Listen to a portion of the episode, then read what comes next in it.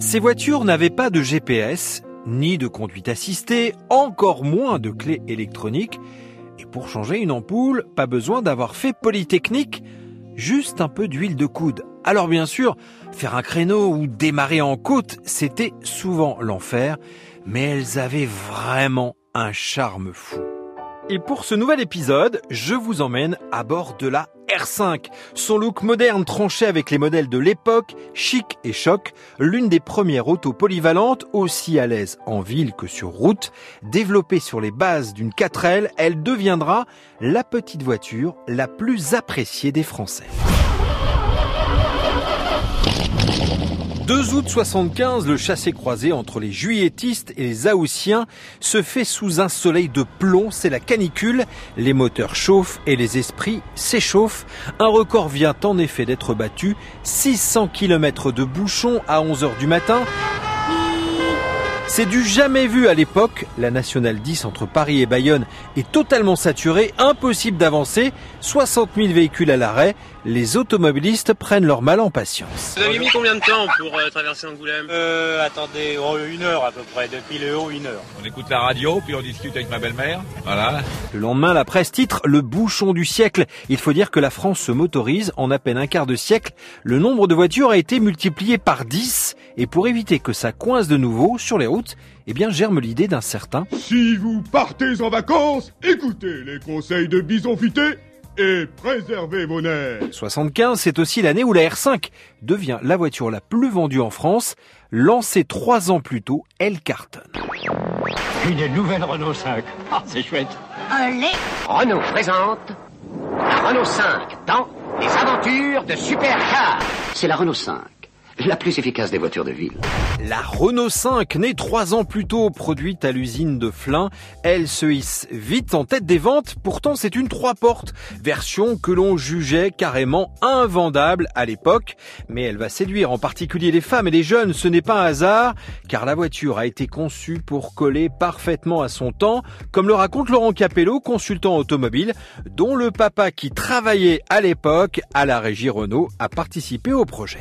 Et oui, mon père était euh, ingénieur chez Renault, il était l'architecte du projet à l'époque, et donc il a dû se confronter au cahier des charges euh, déployé par la direction, qui exigeait d'abord une voiture avec une bouille sympathique. Alors bouille sympathique, c'était l'expression employée chez Renault à l'époque, et en plus de cette bouille sympathique, il fallait une voiture aussi à l'aise en ville que sur la route, pratique, économique, et aussi l'augmentation du pouvoir d'achat avec l'arrivée des deuxièmes voitures, le début des résidences secondaires, et bien sûr beaucoup de Français qui désormais partent en congé payé tous les étés, donc il fallait vraiment une voiture à tout faire. La R5, c'est aussi l'une des premières voitures économiques à passer sous la barre des 5 litres au 100. C'est d'ailleurs ce qui va lui permettre de traverser les fameuses crises du pétrole. En France, on n'a pas de pétrole.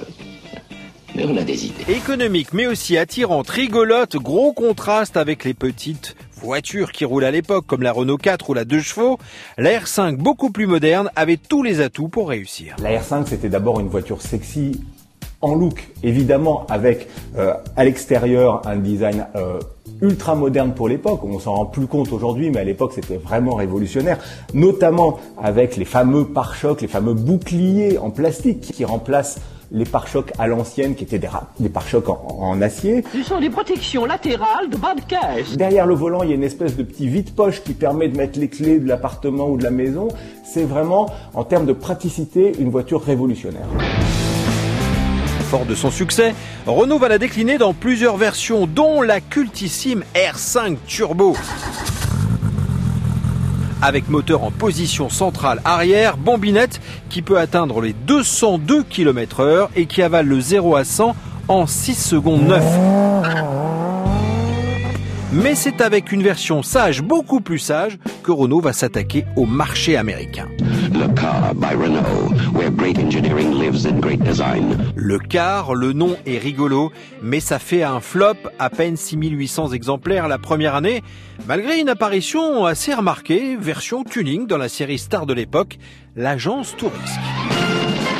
Il va nous falloir un véhicule de chasse, un petit véhicule léger, très nerveux, et tu mettras des plaques de protection autour. Et votre idée, ce serait de faire un char d'assaut avec mon auto? Vous êtes cinglé Pourquoi tu pleures sur ta R5, Ami Ami, mais tu sais que je me sens peiné pour toi Bon, on l'a compris, c'est pas top aux États-Unis, mais alors gros gros carton ailleurs, produite en effet à 8 millions et demi d'exemplaires si l'on compte sa sœur, la Super 5, qui va lui succéder en version 5 portes en 84. Populaire, la R5 restera tout de même pendant 10 ans la voiture la plus vendue en France. Alors, si vous avez envie de rouler, de vous faire plaisir aujourd'hui au volant d'une R5, bonne nouvelle, très bonne nouvelle même, les tarifs sont abordables car c'est une voiture, comme on vient de l'évoquer, qui a été produite à des millions d'exemplaires. J'ai donc demandé à l'Argus et selon les spécialistes de la cote automobile, hein, on peut en acheter une relativement bon marché à environ 1200 euros. C'est le prix de base de départ selon l'Argus et pour une voiture en bon état, ce qui est, comme on l'a dit, une bonne nouvelle. En revanche, si vous rêvez d'une R5 Turbo, là, il va falloir sortir le carnet de chèques ou gagner au loto car les prix de la bombinette peuvent être stratosphériques, comptés entre 80 000 et 110 000 euros. Il s'agit donc d'un modèle de collection fabriqué à un peu moins de 5000 exemplaires. Il faut dire que déjà les premiers modèles coûtaient un bras, une petite fortune, 150 000 euros, environ 60 000 euros, l'équivalent d'une Porsche 924 Turbo. La version suivante en 82 était un peu plus raisonnable, mais aujourd'hui, la cote d'amour de la R5 Turbo est au top, avec quelques records comme ce modèle parti à 476 000 euros lors d'une vente aux enchères à Monaco. Voiture qui avait une histoire hein, pilotée par des pilotes de légende comme Jean-Luc Terrier et Jean Ragnotti. Vous venez d'écouter ce quatrième épisode de Chassé croisé et je vous en remercie. C'est un podcast consacré aux voitures mythiques qui ont bercé notre enfance, qui nous ont fait vibrer pour certaines rêver. Vous pouvez retrouver tous les épisodes de ce podcast sur rtl.fr et sur toutes vos applications favorites. À très bientôt.